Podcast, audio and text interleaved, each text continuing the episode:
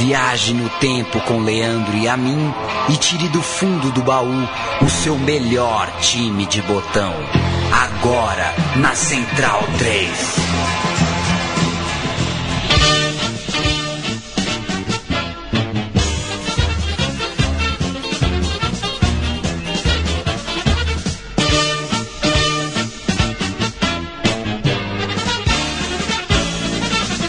Agora como é que eu fico nas tardes de domingo?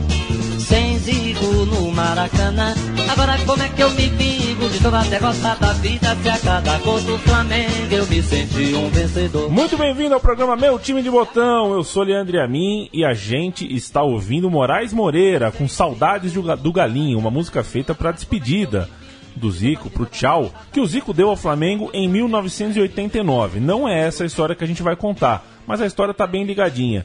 O jogador principal da história do clube se despede em 89 e em 90 o Flamengo tem um ano diferente, um ano que começa com a aparição para o país de uma geração de juniores maravilhosa, uma geração que entraria uh, para, uh, para tanto na nossa memória do que a gente viu, quanto do que a gente, na verdade, idealiza, o que poderiam ter sido esses jogadores se ficassem mais anos no time titular do Flamengo. O Flamengo que entraria na década de 90 com a barriga cheia de títulos dos anos 80, seria campeão da Copa do Brasil em 90, campeão brasileiro em 92, então é, não era exatamente um problema de títulos, é, mas não, não acredito que a gestão dessa molecada que apareceu e apareceu tão bem tenha sido bem feita. Ao meu lado para contar essa história está Matias Pinto. Bem, é, complicado, né, falar de, de, de, uma geração de 90, né, do Flamengo, porque muitos é, desses jogadores não acabaram se firmando no, no, no, plantel de cima, né, esse time que foi campeão da Copa São Paulo é, em, em 25 de janeiro de 90, é, mas que acabaram fazendo sucesso por outros lados, né? Porque o Flamengo vivia um momento muito complicado, assim, né? Uma megalomania, talvez, é, chegando próximo do, do, do, seu centenário, querendo montar um time de medalhões e acabou não aproveitando é, essas joias que surgiam ali nas suas categorias de base, né? Casos do Djalminha, que foi fazer sucesso no Guarani, no Palmeiras, o Paulo Nunes, Grêmio Palmeiras, Marcelinho Carioca no Corinthians, enfim, é, que acabou jogando mesmo no Flamengo, né? A gente pode falar do Júnior Baiano, idas e voltas, né? E o Nélio, que talvez seja o, o mais identificado com o Mengão é, dessa geração. Exatamente. É um Flamengo também de Piá, que jogou bastante o lateral, o Fabinho, o volante, o Marquinhos, que era é, é, considerado ali do mesmo nível por um enquanto na base ali de Marcelinho de Almeida, um meio de campo muito forte que ganhou a Copa São Paulo de 90 por isso que a gente é, falou que apareceu para o Brasil, era a principal competição de juniores. Mas esses jogadores atuaram pelo profissional do clube ainda antes de 1990, foram entrando aos poucos, cada um com a sua idade, cada um com o seu momento. Alguns treinadores, inclusive como Tele Santana, lançando, a gente vai falar é, um pouquinho também dos treinadores, vai falar como chegaram, quando chegaram, por que saíram, quando saíram e o que fizeram enquanto estiveram no Flamengo. A sensação de desperdício mas até que eles fizeram uh, uh, boas coisas e grandes coisas enquanto estiveram com a camisa rubro-negra.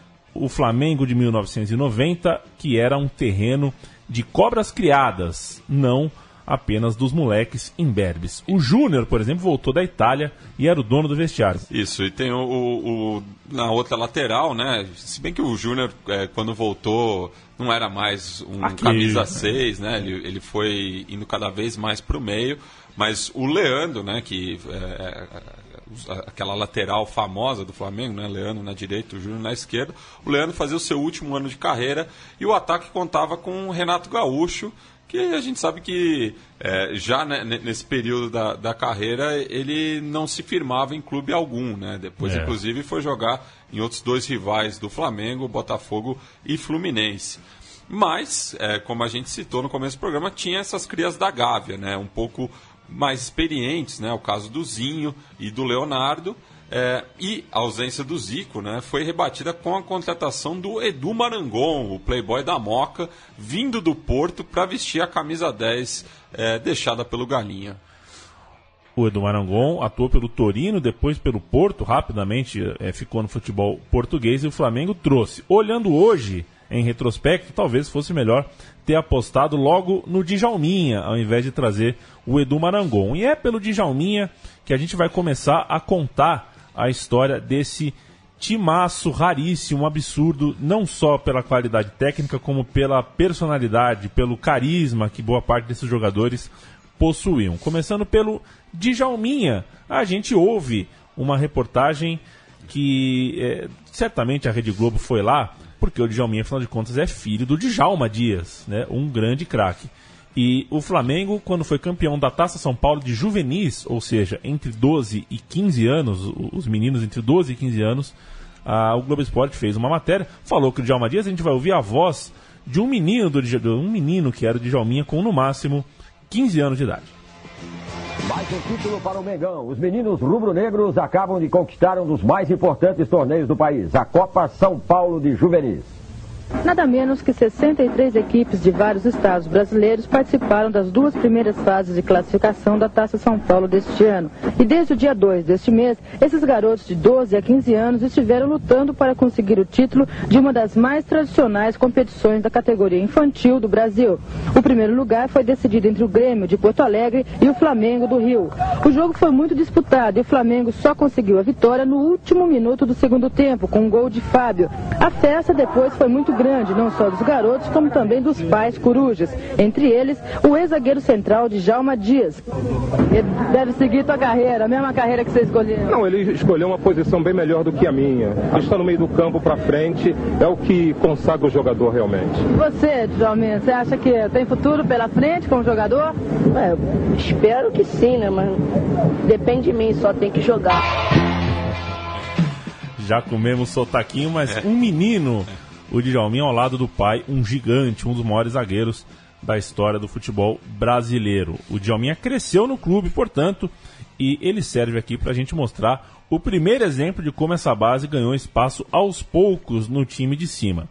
Em uma partida que pouco valia, em março de 89, pelo Campeonato Estadual, o Djalminha saiu do seu alojamento na Gávea e foi para o Maracanã vestir, vestir a chuteira e atuar na vitória flamenguista sobre o América, o Ameriquinha. Ele teria outra chance só em dezembro contra o Grêmio pelo Campeonato Brasileiro. Começou no banco, entrou na etapa final. Duas atuações pontuais no ano, portanto, de quem fazia parte daquele fundão, daquela, daquela última linha de um elenco. Ele foi alçado ao time de cima, ô Matias, sabe por quem? Sabe, né? Tele Santana. Claro, Tele Santana, que era o técnico do Flamengo, viu ali é, a qualidade do menino, colocou ele em campo e a gente vai passar a ficha, não a ficha completa, só a escalação do Flamengo nessa partida que marcou a estreia do então Djalma, apenas não era o Djalminha. Isso, é Zé Carlos no gol, Jorginho na lateral direita, Gonçalves e o outro Zé Carlos é, na, na quarta zaga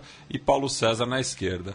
Marquinhos, Alton e Renato. É, o Djalminha acabou entrando no lugar do Renato. E na frente, Sérgio Araújo, Bebeto e Zinho. O Alcindo, que entrou no lugar do Sérgio, acabou fazendo o único gol é, naquela vitória que foi observada por pouco menos de 10 mil pagantes no antigo maior do mundo. Esse Marquinhos que começou no time titular é ele mesmo, é o Marquinhos da base, que a gente vai falar com um pouquinho mais de calma mais pra frente. A segunda partida do Djalminha foi um empate em 1 a 1 com o Grêmio no Maracanã. Isso foi em dezembro, como a gente já citou. Isso foi logo depois dele completar 19 anos de idade, ou seja, ele estreou no time perto de completar 19 anos, pouco depois de virar um maior de idade. No mês seguinte, ele estaria na, na, na Copa São Paulo de Juniores, depois de sentir como era jogar no time profissional, deu um passinho para trás, foi para os juniores para jogar a Copa São Paulo, defender o Mengão, aonde ele arrebentaria, diga-se de passagem, a gente vai contar essa história daqui a pouquinho. Após cumprir o seu papel vitorioso na base, ele teve férias e depois esperou bastante uma chance na série de amistosos entre maio e junho de 1990, disputada em diversos estados do norte e do nordeste do Brasil. Ele foi bem, foi puxado pelo Jair Pereira, o Tele Santana não estava mais no Flamengo, e ao longo do segundo semestre atuou no time de cima Começando pela Copa do Brasil em 21 de junho, no jogo contra a Capelense do Alagoas, o jogo foi 5 a 1 no estádio do Proletário no Rio de Janeiro. Atuou também no jogo de volta desse confronto, que foi 4 a 0 e aquela Copa do Brasil, né, Matias, terminaria em título para o Flamengo. Então Pois ele é. começou estreando ali em 90 com o pé quente. Pois é, foram ao todo é, 10 amistosos jogados, né? Além de uma Copa Amizade no Chile. Estava mais do que testado e foi seguiu sendo usado na fase seguinte da Copa do Brasil, quando o Flamengo passou pelo Bahia. Ainda teve uma excursão ao Japão e à É muito Itália, louco. é, feita em agosto. E pelo Campeonato Nacional ele fez ainda nove jogos naquele ano de 1990. Aquele time de 12 a 15 anos mostrava, portanto, o filho do Djalma Dias, que viria a ser o Djalminho, um gigantesco zagueiro do nosso futebol. O Djalma Dias falou na entrevista que a gente ouviu aqui: ele está na posição certa, do meio para frente, que zagueiro só se dá mal. Já que ele era zagueiro e está falando que o era ser atacante, vamos falar de um zagueirão, o Matias, o Júnior Baiano, que nessa geração ah, flamenguista era o homem do serviço sujo lá atrás. Ele começou no Fluminense de Feira de Santana, chegou ao Flamengo com 16 anos, descoberto por um olheiro, e em 1987, ainda com o Zico arrebentando no time de cima, passou a bater ponto na Gávea. É, a gente vai ouvir agora uma entrevista do Júnior Baiano com o Zico é, no Esporte Interativo, uma entrevista mais recente, e no qual ele fala justamente sobre esse começo da carreira, saindo do interior da Bahia, indo para o Rio de Janeiro. Eu morava na Praça Seca, via muito o Galo, Renato, Leandro, né? O pessoal treinando ali. Então sempre eu chegava um pouco mais cedo, ou eu treinava pela manhã e ficava esperando à tarde para poder ver o treino do pessoal do, do profissional. Você chegou lá logo titular do, dos juniores, né? E campeão, né? Da, da- um dos maiores times que o Flamengo fez. É, a geração, Né, a geração, do- sensacional, né? é, do- Foi assim, uma geração muito boa que, que o nosso treinador, nosso treinador era o Ernesto Paulo, Ernesto né? Paulo, é. um grande treinador, conversava muito com a gente, dava esporro também, porque a nossa turma era, complicado. era meia. Era pesada. O Djalma, eu, Fabinho, Marcelinho, Marquinho, Piá, Paulo Luiz Nunes. Antônio, Nélio, Paulo Nunes, ainda tinha o Bugica. E tinha mais aí com Neneca, galera, galera, Adriano desculpa tava? aí, Adriano, goleiro, Neneca, Mário Carlos. Mário Carlos, Todo mundo subiu, cara. Isso isso é impressionante, né? Dos nomes. O Júnior Baiano estreou antes que, o- que o, o Djalminha, né? Isso foi em dezembro de 1988, com 18 anos de idade, um ano depois ele ter chegado ao clube, quando ele jogou contra o Bangu eh, pelo brasileiro daquele ano. Outra oportunidade só aconteceria eh, no ano seguinte, né? quase, quase um ano depois, em agosto de 89, excursão pela Alemanha. O passaporte dessa, dessa gurizada aqui É, tá, tá tá carimbado, hein? É, foram 11 jogos nesse ano e mais outros 11 em 1990. E uma posição consolidada, pelo menos, entre os reservas. Nestas 22 partidas, te- te- também teria a campanha na Copa São Paulo de Juniores, que a gente vai falar ainda, calma. E também a participação é, imensa desse cumprido zagueiro de Feira de Santana, que se tornaria titular do time é, em 1991. E o Marcelinho Carioca, hein? É. Um suburbano, filho de um funcionário da Conlurb, um espetacular cobrador de faltas e escanteios, algo que o Flamengo já estava muito acostumado a ter, foi descoberto usando a camisa tricolor que você tanto gosta, Matias, do Sim. Madureira, Pois é. e levado para a Gávea com 14 anos. Ele devia ter 1,06m com 14 anos. O Marcelinho estreou no Flamengo três anos depois, aos 17, no final de novembro do ano de 88. Ele não cansa de falar isso, até eu nem pus no programa, porque ele fala tanto, que era um Fla-Flu. Ele, ele lembra até quantas pessoas tinham no estádio. É. É, foi um Fla-Flu de noite, numa quarta noite, ele entrou no segundo tempo no lugar do Zico. Que responsa, hein? Que responsa. E o jogo foi 1 a 0 pro Flamengo. O Tele Santana gostou muito do que viu é, no tempo que Marcelinho ficou em campo, a ponto de cinco dias depois, com o Zico sentindo uma, uma dor ali, uma, um princípio de contusão, foi poupado, ficou de fora e Tele Santana resolveu bancar Marcelinho pela primeira vez como titular. em um jogo de domingo no Maracanã contra o Atlético Paranaense. A gente então vai ouvir o Tele Santana falando para a Rede Globo, vai, vai, vai, vai cantar o Léo Batista aqui de novo e logo em seguida nós vamos programado no Maracanã com o Marcelinho Carioca falando antes do, da bola rolar sobre expectativa. Tem no Maracanã, Flamengo e Atlético Paranaense. O Mengão entra em campo sem Zico. Zico é experiência, é uma cabeça dentro de campo, é uma tranquilidade e uma segurança para os companheiros. E naturalmente eles vão perder isso. Pois é, o Zico estava contundido e não iria jogar. E olha quem o Tele escalou no lugar dele. Da torcida, dos jogadores, acho que vai dar pra Reconheceu? É um jogador que não tem medo de adversário e que eu tenho certeza poderá, dentro em breve, dar muitas alegrias à torcida. Que moral o Tele deu pro Marcelinho Carioca, hein? Aos 17 anos, ele estava escalado para jogar pela primeira vez como titular do Flamengo. O Zico sempre veio me orientando. E é só, poxa, jogar tranquilo, calmo, com apoio da torcida, dos jogadores. Acho que vai dar para fazer um bom papel nesse domingo. Será que vai dar? Nervoso, Marcelinho? Não, a gente sente por dentro, porque nós somos ser humano. Mas eu me preparei bem psicologicamente e graças a Deus dá para fazer uma boa partida. A estreia do Marcelinho A estreia do Marcelinho não foi tão boa, foi uma atuação discreta ali como titular, mas jogou. E ele ainda jogou três partidas naquele mesmo mês de dezembro com o Tele Santana.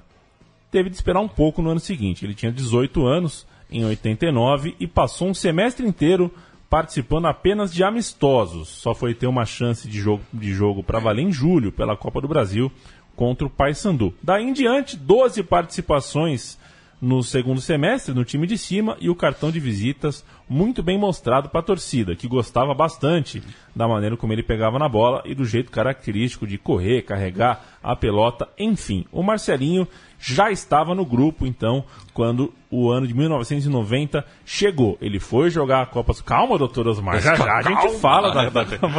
Copa, Copa São Paulo gente, é a cereja do bolo. né? Exatamente, é. É. a cereja do bolo. E em 1990 ele jogou 35 vezes pelo time de cima, Matias. É verdade. É, e com a moral né, no time de cima, deu para ser um reserva de luxo que teria em 1991 seu grande ano no clube, jogando 70 partidas, é, marcando golaços em clássico, disputando Libertadores e identificação em alta com a nação rubro-negra. A gente vai ouvir rapidinho aqui o Tino Marcos. Diga lá, Tino! Tino Marcos, em 1991, viu, o Zico visitou, o, visitou a Gávea e treinou faltas com o Marcelinho Carioca. Marcelinho tem duas explicações para o sucesso nas cobranças de falta. Alguns momentos de inspiração e muitas horas de transpiração durante os treinos aqui na Gávea. E no que depender do professor, Marcelinho, olha só, tem tudo para continuar brilhando. Desde os tempos em que os dois jogavam juntos no Flamengo, Marcelinho procura assimilar a técnica do mestre Zico. E pelo jeito, anda conseguindo. Poucos são aqueles que têm esse dom. Então, já que Deus deu esse dom, você tem que procurar aproveitar e procurar melhorar e nunca achar que já sabe tudo. Ele faz os gols de faltas, mas ele está sempre aí treinando, procurando se aperfeiçoar. Eu sempre procurei tirar aquele mínimo detalhe, aquele, aquele jeito da batida. Lógico que cada um tem o seu jeito, tem a sua batida. Eu tenho o meu jeito, os outros cobradores têm o- os jeitos dele, então eu procuro aperfeiçoar o meu jeito, a minha batida. Lógico. Antes da gente seguir, o, o, o, Matias, eu tenho que agradecer muita gente que me ajudou.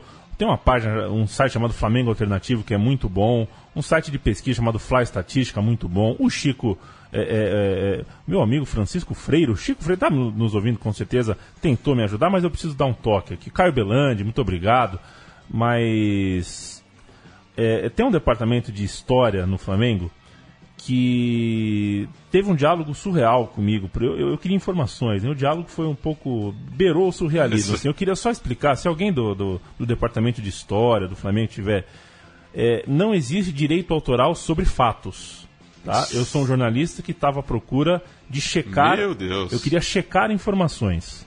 Né? Não há direito autoral sobre a, a, a obtenção de fatos. Eu queria saber a data de estreia, a data do primeiro gol, esse tipo de coisa. É, Enfim, foi uma conversa muito louca, mas deixa, deixa esse registro só, tá? Fatos não carecem de direito autoral. Eu posso pegar a pesquisa de alguém que já tem a pesquisa, dou o crédito. Sim, o crédito existe, o crédito, isso, inclusive, é uma né? lei jornalística. Mas é, é, é, pedir é, é, direito autoral por é, divulgação de fatos, aí fica um pouquinho complicado. Mas Eu- o Flamengo tá no, no, num caminho. Eu, eu gosto do, do, do caminho que o Flamengo tá atrás. Eu gosto do Bandeira, viu? Eu gosto do, do Bandeira. Eu sei que você não, não, não gosta. É, Eu acho que é, do- dos, do- dos presidentes que estão aí é o que. Enfim, é o que gere o clube de uma maneira. Sei lá, não vou entrar, não vou entrar nesse. Também não vou ficar defendendo. É. Vamos falar um pouquinho de outro meio-campista, o Marquinhos. A história que a gente olha agora, olhando para trás, oculta um pouco quem ele foi. Mas lá no começo de tudo, ele estava assim no mesmo patamar do Djalma e do Marcelinho na escalada para o time profissional. Ele era um meia versátil, bastante técnico, destro e sabia marcar melhor que o Djalma e que o Marcelinho, evidentemente. Por isso, por causa dessa versatilidade, ele servia muito para o time e estreou naquele mesmo domingo que a gente ouviu do Marcelinho, 2 a 1 no Furacão, no Maracanã, dezembro de 88. Ele tinha 17 anos de idade. Ele fez mais uma partida naquele mês e foi o primeiro dos meninos a ter regularidade no time principal.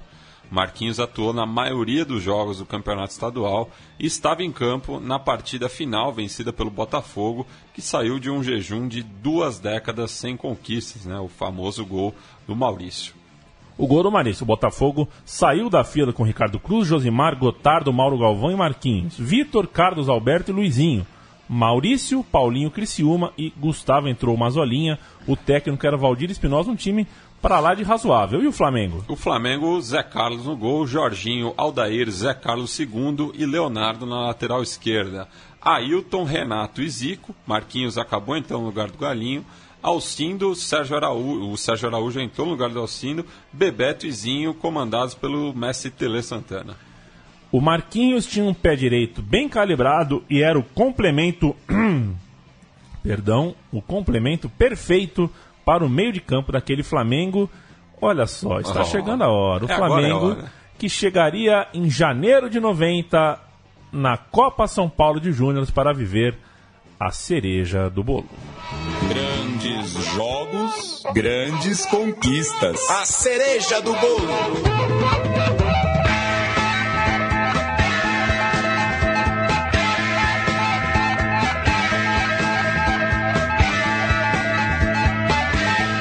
Ei, Jorge Harrison. Ah, tô me sentindo um pouco envergonhado por ter defendido o Bandeira de Mello aqui. O Bandeira de Mello fala muita bobagem. Mas a gestão do Flamengo tem sido profissional em algumas áreas, como a histórica, né? É, Profissional até demais. É, Exato. O profissionalismo, você chegou onde eu queria chegar. O problema é quando o profissional, quando o- o senso de profissionalismo atinge níveis burocráticos que, enfim. Esse Flamengo que emprestava atletas da base para o time de cima já antes de 90, realmente dava sinais de saúde. Em 1989, o clube já venceu o Campeonato Estadual de Juniores e o torneio Fernando Horta, uma competição também ali local entre times eh, de base. O Ernesto Paulo era o técnico e era um cara que tinha uma vida inteira dedicada à base flamenguista. O diretor de futebol era o Paulo Orro. O regulamento, eu. o regulamento a gente vai explicar fase por fase, porque é muito A complicado. Fede- Federação Paulista na, na década de 90, vou te contar, viu? É. O que dá pra falar por enquanto é que na primeira fase o Flamengo caiu num grupo de seis times, passavam três, sendo que o primeiro ia pra terceira fase. O segundo e o terceiro jogavam a segunda fase. Vitória valia dois pontos. A não ser que fosse por três gols. Não era três de diferença, três gols. Você marcou três gols, você não ganhava dois pontos, você ganhava três pontos. Empate, um ponto para cada time, a não ser que fosse 0 a 0 Se fosse 0 a 0 tinha disputa em pênaltis, dando um ponto pro vencedor e zero ponto pro perdedor. Pra que, pra que facilitar, né? Pra quê? é muito complicado, mas o Flamengo eh, estava pronto para disputar essa competição na cidade de Santos. Santos pegaria o próprio Peixe, né, o time eh, local, o Botafogo de Ribeirão Preto, o Nacional aqui da Barra Funda, o Criciúma e um tal de Central Brasileira de Cutia. 6 de janeiro, Vila Belmiro, jogo 1. Jogo 1 Contra o Botafogo de Ribeirão Preto, o Flamengo foi a campo com Adriano, Mário Carlos, Tita, Júnior Baiano e Piá. O Celé acabou entrando no seu lugar. O Fabinho, Marquinhos, Marcelinho e Djalminho, o meio, campo do diminutivo. Na frente, Paulo Nunes e Nélio. E foi frustrante, né? Empate na Vila Belmiro, com gol de Fabinho para o Mengão, que saiu perdendo e ainda teve Djalminho e Júnior Baiano expulsos. Quem, quem diria, É, né? eles Eles já que eram. sempre foram tão, tão comportados É. né, dentro de campo. E o site Flamengo Alternativo, que a gente já citou aqui, viu? A gente sempre cita a fonte, traz um recorte da Folha de São Paulo sobre o jogo que diz o seguinte. O personagem do jogo foi o meia-direito Marcelinho do Flamengo. Ele tem 18 anos, ganha. é, Ah, eu quero ver. Qual, qual que era essa medida de valor aqui? Novo Mil- Cruzeiro? 1900 cruzados, cruzeiro novos, sei Cruzeiro lá. eu- novos, é. 1900 Cruzeiros novos e seu pai é motorista da empresa municipal de lixo do Rio de Janeiro. O jogador já substituiu o Zico algumas vezes no time profissional. Ele mede 1,69, pesa 62 quilos e tem o estilo de jogo de Adílio, ex-jogador do Flamengo. Marcelinho passa pelo mesmo projeto que Zico passou para ganhar maior força muscular. Já engordou 11 quilos em dois anos de Flamengo. Aqui, um, aqui uma salva de palmas para Folha de São Paulo, é, que nessa época noticiava, né? Exato. É, tinha um, tinha um caderno de esportes completo. Você vê que até um jogo da base tem aqui uma descrição completa do, do destaque da partida, coisa que a gente É. não vê atualmente. E não tinha Google, tá? Foi um É. jornalista com um papel e uma caneta, perguntou pra- pra alguém. Quanto mede o Marcelinho? Ah, 1,69. Anotou, É. entendeu? Não foi... Não, Até, É. até o pai dele aqui, até a Exato. profissão do pai foi registrada aqui. Então, muito bom esse, esse apanhado. E bom também de notar que é, a narrativa passava pelo Zico, né? Janeiro de 90, o Zico acabando de sair do Flamengo, é, vai falar de um novo meia, vai colocar o Zico na história, não tinha como evitar ah, lembrar do Galinho. Só dois dias depois da estreia, outro duelo com o Nacional do Uruguai. Não, com o Nacional da Barra Funda. E o Marquinhos, dessa vez, foi o jogador expulso.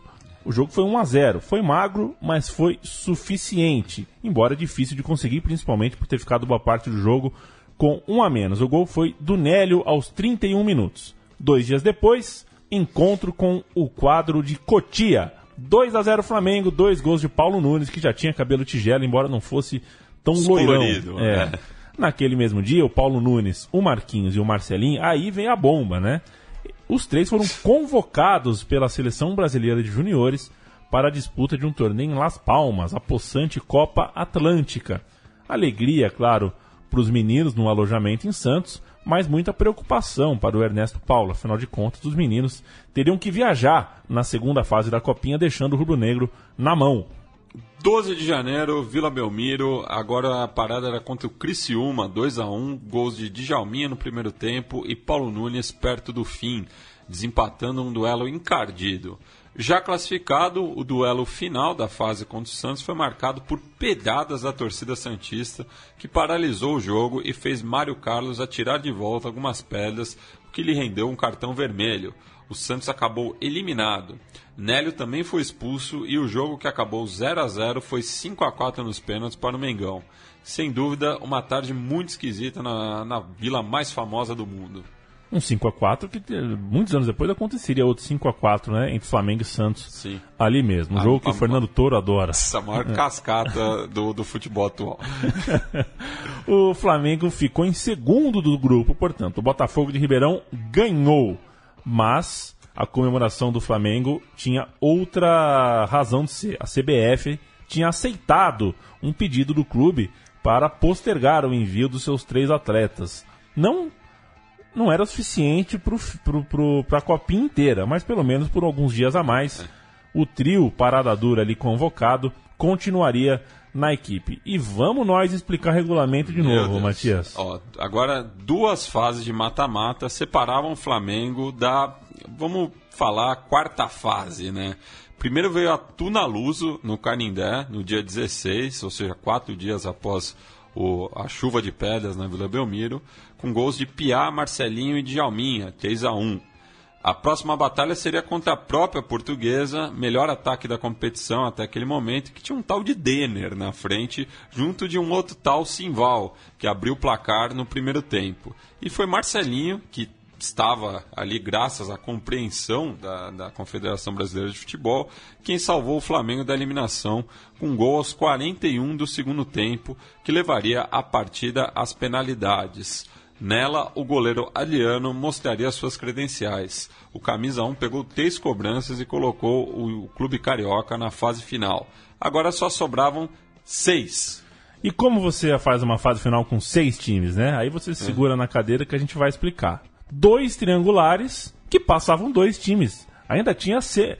É, é um triangular semifinal que passavam dois times de cada grupo para fazer uma semifinal de novo. É, um triangular quartas de final Isso. e é, enfim, é, é, tá de parabéns aqui É, não, quem, quem que fez esse regulamento. Atenção fará, viu? É.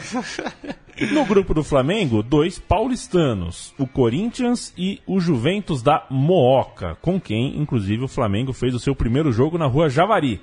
Agora, não teve jeito. Os convocados estavam em Las Palmas, então o time ficou sem Marquinhos, sem Marcelinho e se qual era o outro? Júnior Baiano, e o, sem o Paulo Nunes. Então, três jogadores de ataque ali, mais do que nunca. Portanto, era preciso que o talento do Djalminha aparecesse para compensar tantas ausências. Na Javari não deu muito certo. O Flamengo perdeu de 2 a 1 de virada. O gol do Flamengo foi do Nélio. O Adriano pegou outro pênalti, mas o Juventus, mesmo assim, venceu a partida. Na última, no último compromisso flamenguista na, nessa fase triangular, só tinha uma opção: vencer ou vencer o Corinthians no Pacaembu no feriado do dia 25 de janeiro, que hoje é- sempre tem a final da Copinha, mas naquela época não era assim. E o que aconteceu, o, Matias? Ah, Aí, nossa, aí realmente acho que foi a, a grande partida dessa geração, né? É, ainda mais sem o- o- o- os desfalques, né? Que, que estavam ali é, nas Ilhas Canárias. É, o Flamengo foi montado com Adriano, Mário Carlos, Edmilson, Tita e Júnior Baiano e Piá. Rodrigo Dias, Fabinho e Djalminha, Nélio e Luiz Antônio. Ainda entraram Celé e Fábio Augusto, aquele lá, bonitão. É, então. Pois bem, quem vai narrar pra gente esse feito da- dos garotos do Flamengo é William Bonner. Ele mesmo. Flamengo e Corinthians no Pacaembu. Jalminha lança Nélio, que marca na saída do goleiro. Flamengo 1 a 0. Falta para o Flamengo, Djalminha cobra e o goleiro aceita. Flamengo 2 a 0. Flamengo no ataque, Fábio invade a área e é derrubado por Sandro. Pênalti. Djalminha cobra e bem. Flá 3 a 0. Segundo tempo agora, nova falta contra o Corinthians na cobrança. Piá completa de cabeça. Flamengo 4 a 0. Contra-ataque paulista, alemão lança Vladimir. Ele invade a área e diminui. Flá 4 a 1. E volta o Flamengo. Nélio sofre um pênalti na área corintiana. Outro pro Djalminha cobrar e fazer. Flamengo 5 a 1. O Flamengo e o Djalminha não param. Mário Carlos cruza e Djalminha usa a cabeça. Flá 6 a 1. E é o Djalminha que encobre o goleiro Márcio para marcar outro belo gol, fechando o placar em Flamengo 7, Corinthians 1. É isso que você ouviu. O Flamengo fez 7 a 1 Ah, O Matias cantou a escalação agora há pouco, ficou meio capenga, porque foi isso mesmo. O Flamengo jogou com três zagueiros a partir de então, já que não tinha é, muitas das suas peças ofensivas. O Nélio abriu o placar com o passe do Djalminha. Aí o Djalminha fez 2 a 0 batendo ah, ah, falta. Aí depois fez 3 a 0 batendo pênalti. Depois fez aos 5 do segundo tempo, cruzou pro Piá fazer 4 a 0 Aí ele fez o quinto, fez o sexto de também. pênalti de novo, o sexto de cabeça e o sétimo encobrindo o goleiro de fora da área. Então o jogo foi 7 a 1 o Djalminha fez 5 gols e deu passe pros Os outros dois. É, O homem do jogo. É, né? nota 6, né? Eu, eu acho Nota que ganhou o, o, o motor rádio. É, não, não mais voltou, voltou pouco para marcar, então nota 6. O Corinthians, evidentemente eliminado, ainda que não tivesse, teria que se retirar da competição depois desse 7 a 1 monstruoso Djalminha, o filho do Djalma Dias agora era falado no Brasil inteiro e o Flamengo era semifinalista. Eu vou espirrar, Matias, vai daí. Tá, a semi foi contra o Inter em Suzano e o Mengão embalado fez 3 a 1 sem, sem sustos no Colorado. Luiz Antônio, Fabinho e Djalminha fizeram os gols que colocaram o clube na final e agora teria uma revanche contra o Juve, é, o único que bateu o Flamengo durante a campanha. E é, tivemos um gol inusitado nessa final, ou não. Ou não, porque o Júnior Baiano fazia muito gol, né? É. O, aos 28 minutos do primeiro tempo, o Júnior Baiano, curtindo uma de atacante, recebeu do Djalminha e fez um belo gol de cobertura. E a gente ouve aí na narração do Grandes Momentos do Esporte da TV Cultura. Acho que é o Volpe, se a memória não estiver é. errada, é o Volpe que vai falar um pouquinho aí antes do gol do título do Flamengo. Mas é bom lembrar que essa foi a única final do Rubro Negro na Taça São Paulo. A bola é pro Flamengo. Perigosa, saiu o goleiro por cobertura no golaço. Gol! Flamengo no Pacaembu. Golaço do time carioca. Djalminha servindo na legal. Goleiro do Juventus, o Alê, saiu no desespero. E aí não houve outra alternativa para o toque fatal do camisa 4. Flamengo campeão da Copa São Paulo de Juniores. Se havia ainda alguma dúvida que essa geração merecia chance na equipe de cima, acabaram aqui as dúvidas. Qualidade comprovada de uma base impressionante. Enquanto isso, Matias, lá Essa. na seleção na Espanha, a CBF mudou de ideia a respeito do terceiro goleiro. Falou: ah, acho que a gente não vai precisar do terceiro goleiro nessa competição. Dispensaram o terceiro goleiro e convocaram o Djalminha. A trivia é quem era esse terceiro goleiro. Né? é, essa eu não mais assim é difícil não, de acho achar. que nem, nem o terceiro goleiro vai lembrar, viu? então, 1990 começava com esse frescor que a garotada emprestava ao time de cima, que acabou sendo campeão posteriormente da Copa do Brasil. Já falamos até aqui até as quartas, quando o Flamengo bateu o Bahia. Já na semi, é, ainda no Nordeste, brocou o Náutico e conseguiu o título em Goiânia contra o Goiás de Luvanor e Túlio, que dispensa comentários em 180 minutos, só um gol. O da vitória flamenguista no jogo de ida, em Juiz de Fora, né? Porque é o Flamengo. E o Januário de Oliveira narra e você descobre quem cruzou a bola do gol do título. O goleiro Zé Carlos e mais ninguém. O resto está na área do Goiás. Djalminha para a cobrança de falta, querendo o primeiro gol, o time do Flamengo. Apertando o circo. Lá vem bola na área. Subiu a cabeçada e o gol!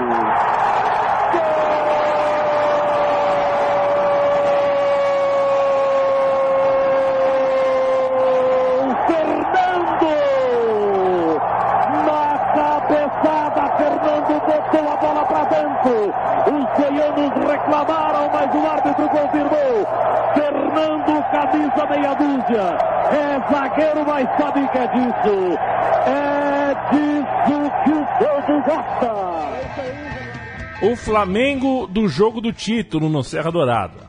Zé Carlos, Piá, Rogério, Vitor Hugo Júnior, o Piá, portanto, jogando do outro lado, o Idemar, Ailton, Zinho e Bobô, entrou o Nélio no segundo tempo, Renato Gaúcho e Gaúcho, o técnico Jair Pereira. O Marquinhos e o Marcelinho, que não atuaram em Goiânia, foram titulares também na partida de ida. A partida de ida que teve a entrada do Djalminha para dar o passe é, para o gol do Fernando, o gol do título. E o Piá, lateral, foi titular nas duas contendas. Esse é o Flamengo campeão da Copa do Brasil de 90, usando um pouquinho pontualmente, mas com participação importante da sua base. É, o Piá, que a gente citou pouco do, durante o programa, né, só, só nas escalações, era um pouco mais velho né, do que os seus colegas campeões da Copa São Paulo. É, ele acabou estreando no clube em dezembro de 89, já com 20 anos, então estava aí no, no, no limiar né, entre a categoria de base e o profissional. Venceu a Copinha em seu último ano como júnior e como lateral é uma posição, como, e como a, a lateral é uma posição mais fácil para se firmar um garoto, virou titular ao longo daquela temporada, ficando na equipe até 1994, eh, vestindo a camisa do clube em mais de 200 ocasiões. E quando saiu do Flamengo não teve uma grande carreira, mas participou ativamente não só da conquista da Copa do Brasil, como do Brasileirão de 92. Feito o justo registro ao Piá, dois anos depois da conquista da Copinha, e o que tínhamos na Gávea? O Flamengo campeão brasileiro de futebol. Na primeira final, contra o Botafogo, a gente vai usar a final como parâmetro para você imaginar que eles foram usados também na campanha. Na primeira final, Flamengo contra Botafogo, jogo no Maracanã, o Fabinho, volante, atuando como lateral, Júnior Baiano, Piá e Nélio começando como titulares, e no segundo tempo, as entradas de Marcelinho e Paulo Nunes. Portanto, uh, são seis aqui, seis jogadores do time de 90 entrando numa final de Campeonato Brasileiro. O time tinha também o Zinho, o Júnior, o Idemar, o Gotardo, o Gilmar no gol. Era um timaço. 13 peças colocadas em campo, está aqui, está no texto. Seis jogadores da base, quase metade, portanto, de quem entrou, vindas daquela fornada de jovens. Não é quase metade, é metade, né? Porque não É. dá para ser seis e meio, né? É, cinco e meio. Se, se, se entraram 13. É. Ah, e, é, não dá para ser, não dá para ser. Então enfim. é metade. É metade, é. é metade. Você não tem como serrar um jogador em dois. O jogo de volta, a finalíssima, só teve o Piá e o Fabinho como jogadores. Os outros ficaram ou no banco ou nas tribunas. O Fabinho, inclusive, foi o camisa 10. Vejam vocês. A gente vai ouvir o Djalma falando à TV Flamengo sobre 1992, o título brasileiro. A gente eh, já tinha esse entrosamento, já era um grupo vencedor já desde de, de moleque, a gente ganhou praticamente todos os campeonatos na base que, que nós disputamos. Culminou aí com a Taça São Paulo, que, que foi a, a primeira na época que o Flamengo tinha ganho, voltou a ganhar agora recentemente.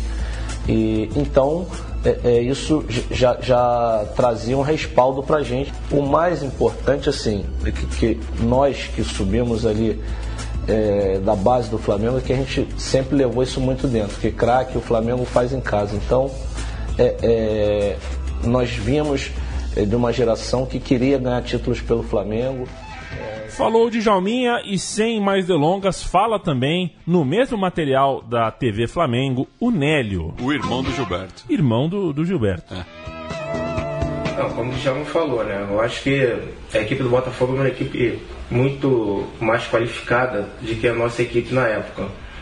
A nossa equipe era uma ótima equipe, mas é, vinha com jogadores da categoria de base, onde nós fomos campeões é, da Copa do Brasil é, em 1990 e o Carioca 91. Foi onde que a equipe se fechou. A equipe tinha uma espinha dorsal excepcional, que era o Gilmar goleiro, o Gotardo, é, o Júnior e o Zinho e o no meio e o Gaúcho na frente. É, uma jogada que até mesmo o Piá não, não acreditava naquele lance. É, foi uma, uma, uma, uma bola praticamente chegando na linha de fundo, quase saindo. O Piá conseguiu chegar, rolou para trás. O Gaúcho estava entrando, fez um corta-luz e o Júnior bateu aquela bola. Só acho que só a qualidade mesmo dele para fazer um gol daquele. Meio caído, bateu de chapa no canto. Olha, é, importante a entrada do Nélio aqui. A gente ainda não contou é, muito sobre o Nélio, que é um personagem é, chave dessa, desse grupo, dessa classe de 90 do Flamengo.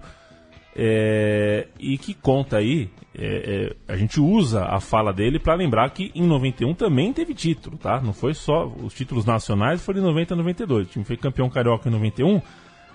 É que o programa tem uma hora no máximo aqui, né? Senão a gente vai começar a falar de quatro, cinco títulos aqui, não dá tempo, mas fica o registro. O Nélio foi o autor do segundo gol daquela partida final. O jogo foi 3, a primeira final foi 3 a 0 pro Flamengo, foi o jogo do Da, da do- queda da, da, da queda. raça rubro-negra. Exatamente. Mas logo depois de fazer o gol, um pouquinho depois de fazer o seu gol, ele sofreu uma lesão muito séria no joelho, que o deixou por quatro ou cinco meses fora dos gramados. Aquele foi o jogo da vida do Nélio, tanto pela emoção é, do gol que marcou numa final de campeonato, quanto pelo contraste né, da, de emoção na hora da dor, logo depois, uma lesão que o tirou eh, da partida e de mais ah, algumas outras ao longo da temporada seguinte.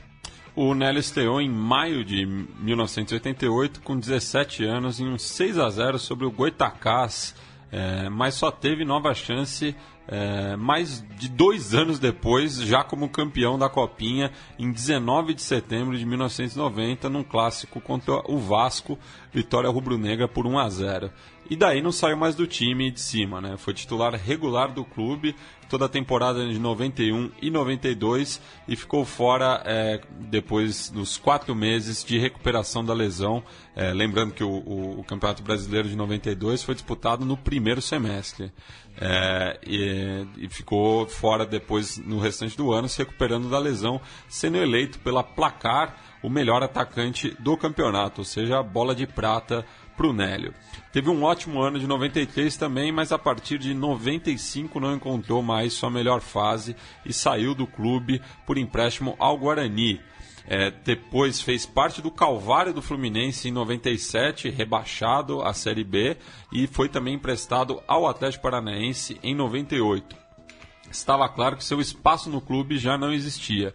Então, em 99, assinou de graça com o Atlético Mineiro ele foi um dos que deixou o clube é, sem a merecida circunstância. Né? Jaminha, por exemplo, acabou sendo vendido em 93 após uma briga com Renato Gaúcho em campo, num Fla-Flu perdido. Já na versão do Meia, é, é, foi essa troca de sopapos com o medalhão do ataque flamenguista que causou sua saída. Vamos ouvir primeiro a reportagem da Globo e depois a declaração recente do Djalma à ESPN Brasil torcedores e jogadores do Flamengo ficaram de cabeça quente. Reparem que Renato diz alguma coisa para Djalminha, que aparentemente não escutou muito bem e volta para pedir satisfação, mas recebe um safanão de Renato, no que é correspondido. Os companheiros tentam separar, mas a turma do Deixa Disso não consegue grande coisa, porque os dois queriam mais. E como garotos de escola, trocaram o famoso Me Espera Lá Fora, que no caso era lá dentro do vestiário. Mas não rolou nenhum supapo, só papo. Simplesmente uma discussão, mais nada disso. Quer dizer, se pedir para marcar é uma ofensa, então vou pedir para ficar fora do time. Eu acho que pode reclamar, mas sem o xingamento. E foi um lance que tanto eu quanto eles, nós estávamos de cabeça quente. O próximo round da briga entre Djalminha e Renato será nessa quarta-feira à tarde, quando a diretoria do Flamengo vai decidir se vai punir ou não os jogadores. Renato é o zero e vezeiro em reclamar de companheiros dentro de campo. Djalminha também tem no seu currículo discussões e brigas com companheiros, com Gotardo e com Idemar. Mas tradicionalmente a diretoria do Flamengo costuma passar a mão na cabeça dos jogadores. Mas assim, a gente era amigo antes, teve esse problema e continua amigo depois, até hoje. Então, são lances que acontecem no campo, mas que é, só culminou com a minha saída do Flamengo, né? Isso aconteceu, fui mandado embora. Só isso. ah, você já foi mandado embora? Fui mandado embora por, por causa, causa desse. Por, por esse, sim. Não, foi por esse ah. motivo. Eu fui mandado embora, mandado embora gente falou assim, não, nós vamos te negociar. E, e por isso, por isso, realmente foi por isso. E o Renato saiu logo depois também, né? É, mas aí o que eu, que eu sempre digo, o Flamengo não tem nada a ver, né? São os diretores que ah. estavam naquele momento e o clube não, não tem culpa disso. Por causa então de um problema é, passageiro ali, uma coisa de jogo, o Djalminha acabou negociado a preço de banana para o Guarani, que estava na época com boa saúde financeira, ou pelo menos com um presidente bem louco, o Beto Zini, é, doidão para gastar dinheiro, mas no caso ele fez um ótimo negócio. O Guarani tinha planos ambiciosos e Djalminha era a peça-chave de um Guarani que chegou perto de ser campeão brasileiro, inclusive, chegou à semifinal nacional. Outro que não saiu por vontade própria foi o Marcelinho, que tinha encerrado muito bem a temporada de 93, mas muito bem mesmo, titular absoluto do Flamengo, mas ficou marcado por perder o pênalti mais importante daquela final que a gente falou aqui recentemente da Supercopa da Libertadores contra o São Paulo. A partir dali, é, já no ano seguinte, o Marcelinho já não estava nos planos do Flamengo. A gente vai ouvir, ele falou recentemente à Sport TV sobre a sua saída. Eu evito um pouco colocar o Marcelo, sabe que eu adoro o Marcelinho, né, Matias? Marcelo. Eu adoro o Marcelinho, o jogador Marcelinho, mas as entrevistas dele são muito repetitivas e meio decoradas, né? Então, mas vamos lá. Você é chamado na Gávea e você considerado o melhor jogador do Campeonato Brasileiro de 93. E falo assim, eu até abri um com o Casão. O Casão mandou uma mensagem, um beijo Tá pro Casão. mandando um abração aqui. Né, um cara fantástico, um dos caras que orientaram a gente também. Aí a direção chega e fala assim, olha, você está sendo vendido. Eu falei, ué. Você só foi comunicado, né? Não, ele falou, você está sendo vendido. Eu falei, eu sendo vendido? Eu não estou sendo vendido nada. Pra onde? Não, você está sendo vendido sim. Eu falei, gente, eu joguei sete anos no Quem Madureira. foi essa pessoa que te comunicou? Lutei sete anos no Madureira para vir pro Flamengo. Falei pro meu pai que ia jogar no Flamengo. E agora, depois desses sete anos, eu tô saindo por quê? Não, porque eh, eu até brinco com o próprio Renato, nós temos que pagar o 13 terceiro salário do Renato e do Casagrande. E do saudoso. O Casa já aprontava nessa época, tá vendo? Não, ele recebia mais, tinha que rece- receber.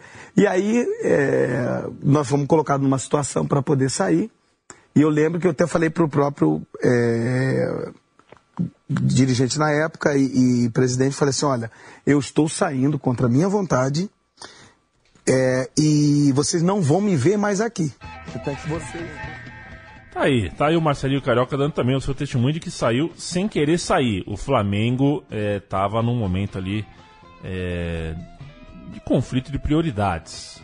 O Marcelinho foi parar no Corinthians. É, o- e, e fica na, na fala do Marcelinho e fica latente, né? Essa oposição entre eh, as crias e os medalhões que vieram de fora, É, né? Exato. O Marcelinho acabou ganhando o aposto de carioca ao vir jogar no futebol. Vir jogar no futebol paulista. Já, já tinha o Marcelinho Paulista? Já tinha o Marcelinho É. Paulista chegando. Que era só né? Marcelinho. Que era só Marcelinho. A partir daí, É. é, cada um pegou o sua- a sua bandeira. E o resto da história do Marcelinho a gente já sabe. Poucos jogadores na sua geração encarnaram tanto e tão bem uma camisa quanto o Marcelinho encarnou a alvinegra que ele, que ele se imortalizou ao chamar de segunda pele. Uma coisa, não foi o primeiro a falar, mas foi o que mais repetiu, né? Então ficou. ficou como frase dele aí. Ele jogou muita bola, de fato, no Flamengo. Nesse caso, ficou bastante mágoa por parte do Marcelinho, que realmente nunca voltou para o Flamengo e fez mais. Chegou a jogar no Vasco no final da carreira. Pois é. Outro que também não, não- não saiu com a sensação de, de ter sido cedo demais foi o Júnior Baiano. Mas esse teve um bom motivo, né? O Tele, né, que se lembrava dele, menino, no- nos tempos que passou pelo Flamengo, bancou o jogador no São Paulo Futebol Clube, que estava se reestruturando, né, ali no ano de 1994. O Júnior afirma que essa transferência foi fundamental para que ele mudasse seu estilo, se tornando menos estourado em campo e chegasse até a Copa do Mundo em 98, no qual foi titular ao lado de Aldair, é, justo quem o recebeu nas- na, na Gávea quando ele subiu para os profissionais. Júnior Baiano também teve passagem vitoriosa pelo Palmeiras, é, depois dessa Copa do Mundo, sendo campeão da Libertadores, e também teve passagem pelo Vasco, mas voltou ao clube que nunca escondeu ser o do seu coração. Agora você vê, né? O Tele Santana conseguiu fazer o Júnior Baiano é, é, ser menos estourado. Isso foi É. o próprio Júnior Baiano que falou num, num, num- num vídeo que está na internet, é é uma, meio que um especial sobre ele. Você imagina se ele não passasse pelo Tele, então, hein? É. Se ele ficou menos estourado. O, o- o- outro que fala isso em relação ao seu Tele é o Dinho. O Dinho. O, Dinho falou que agradece muito o Tele por ter Que ele mudado, zen, né? O é, por ter mudado o, estilo de jogo dele. Imagina É. como o Dinho era antes. O Valber também, É, né? Eu também, posso é. imaginar que o Valber. Ó. Vale também a gente falar de outro jogador desse, dessa equipe que não fizemos a ficha corrida. O Paulo Nunes. O Paulo Espiga, como diria Silvio Luiz em algumas narrações. Um goiano que estreou um pouco mais tarde que os seus amigos. Ele estreou em 91. Ele tinha 19 anos nesse momento. Ele subiu de vez quando estreou. Não foi essa coisa de vai e volta. Subiu, ficou. Logo em seu primeiro ano de profissional, mais de 40 partidas disputadas, bastante personalidade, versatilidade, já as marcas que sempre compensaram o limite técnico que o Paulo Nunes tem, né? Nunca foi um craque, mas muito versátil, pau pra toda obra, muita personalidade para jogo grande. Por isso, conseguiu eh, se firmar como titular do Flamengo. Foram 34 gols, 155 jogos até que o seu ciclo no Mengão acabasse em 1994. No ano seguinte, 95, ele se mandaria para o Sul, encontraria Jardel, Felipão, se tornaria o Diabo Loiro, seria bicampeão da Libertadores e viveria é, uma história de amor com o treinador Felipão, que aproveitou as suas características tão bem por onde ele passou. Isso. E agora vamos falar do, do talvez jogador menos badalado, né, do, do- dos que se firmaram é, profissionalmente é, após esse título da Copinha, que é o Fabinho, né? Daí a gente pergunta, Fabinho, que Fabinho? Sorvete de Fabinho. É, o volante que fazia lateral e foi muito importante é, pela sua regularidade e capacidade tática. Pálido, né? Um jogador pálido. É. né? Estreou mais velho que todos, com 20 anos, em maio de 1990, mas fez 255, 254 jogos até se despedir no meio de 1995, quando tomou eh, o rumo ao Cruzeiro. Eh, já o. Agora passando né, o, o resto da ficha do, do pessoal aqui, o Marcelinho, pelo Flamengo, fez 242 partidas e anotou 49 gols. O Nélio é o recordista, né? Lembra que eu falei lá no começo que ele era o mais identificado, né? Ele eh, disputou 346 jogos pelo clube e balançou a rede 79 vezes. Já o Júnior Baiano atuou 337 vezes e o Djalminha, infelizmente, só 133 contra 221 jogos do Piá e 76 do goleiro Adriano. O Ernesto Paulo, técnico da Copinha de 90, saiu do comando da base flamenguista, tomou outros rumos e o Flamengo pagou muito caro para ter muito medalhão que não rendeu como deveria, a começar pelo Edu Marangon, passando pelo Casagrande e tantos outros. Logo veio o centenário, moeda nova no Brasil, uma confusão, os contadores e economistas todos de cabelo em pé e o Flamengo sem muita responsabilidade com os seus cofres. O Flamengo gastou loucuras de dinheiro e não conseguiu o resultado esperado e acabou ficando com a sensação de que dava para aproveitar melhor os meninos da base, os craques vendidos, não só no tempo em campo, eles não, só podiam ficar um pouquinho mais, mas eles poderiam, ao serem vendidos, eh, renderem mais dinheiro mesmo, né? Foram vendidos de forma ah, meio precoce, meio precipitada, sem planejamento. E aí o Flamengo ah, se ressentiu também da falta do dinheiro. Mas acho que o que mais ressente um torcedor é ficar imaginando o que Djalminha e Marcelinho não fariam juntos no meio de campo em 95, no ano de centenário, né? Porque aí você vai, não traz o Edmundo, vai Edmundo, traga- faz Marcelinho, Djalminha, Sávio e Romário. Vai Olha saber. Vai saber. A gente já Ah, falou e, aqui e, sobre o e, aliás, a gente sempre fa- falando do, do Flamengo de 95, né? A gente lembra do, do ataque, né? O, o- que passou do melhor ataque do mundo, ironicamente, Exato. pro pior ataque do mundo. Mas ninguém lembra quem era o meio-campo desse Flamengo. Exato. É, tem, tem, tem, tem que buscar, porque ficou muito marcado, né? Sávio, Romário e Edmundo. Mas o meio ali, quem, quem deveria levar a bola até o ataque é, era, era a gente abaixo, né? Abaixo, abaixo. Pois é, era o Flamengo que estava trancado num quarto escuro e tinha um boi com os olhos rútilos ciscando o chão, olhando para eles e eles não tinham para onde ir, que a porta estava trancada. Este foi o programa Meu Time de Botão, portanto, contando uma história mezzo de garotada, mezzo de. de mezzo de medalhão também, porque é, né, a história da, da garotada que não tem espaço, na verdade, é a história não contada do fim de carreira de, de Casagrandes e Eduz, enfim. De um Flamengo campeão, afinal de contas, de um Flamengo pós-rico, de um novo período, inclusive do Brasil, do começo de uma década de 90, que teve no futebol brasileiro um dos maiores. ah, ah, uma das maiores metáforas cla- claras, assim, até palpáveis, de, de, de bagunça, inclusive econômica, e que o Flamengo foi uma das maiores vítimas, mas que rendeu cada golaço do Marcelinho, cada cobrança de falta maravilhosa, cada lance de efeito do Djalminha. Depois eles foram curtir a Europa, os dois foram para a Espanha, o Júnior Baiano também foi para cá, para lá, mas esse time do Flamengo, que apareceu de vez na Copa São Paulo de 90, merecia um espaço no meu time de botão e aqui está dado. Matias, valeu. Tamo junto. O programa Meu Time de Botão volta na semana que vem. Tchau, tchau.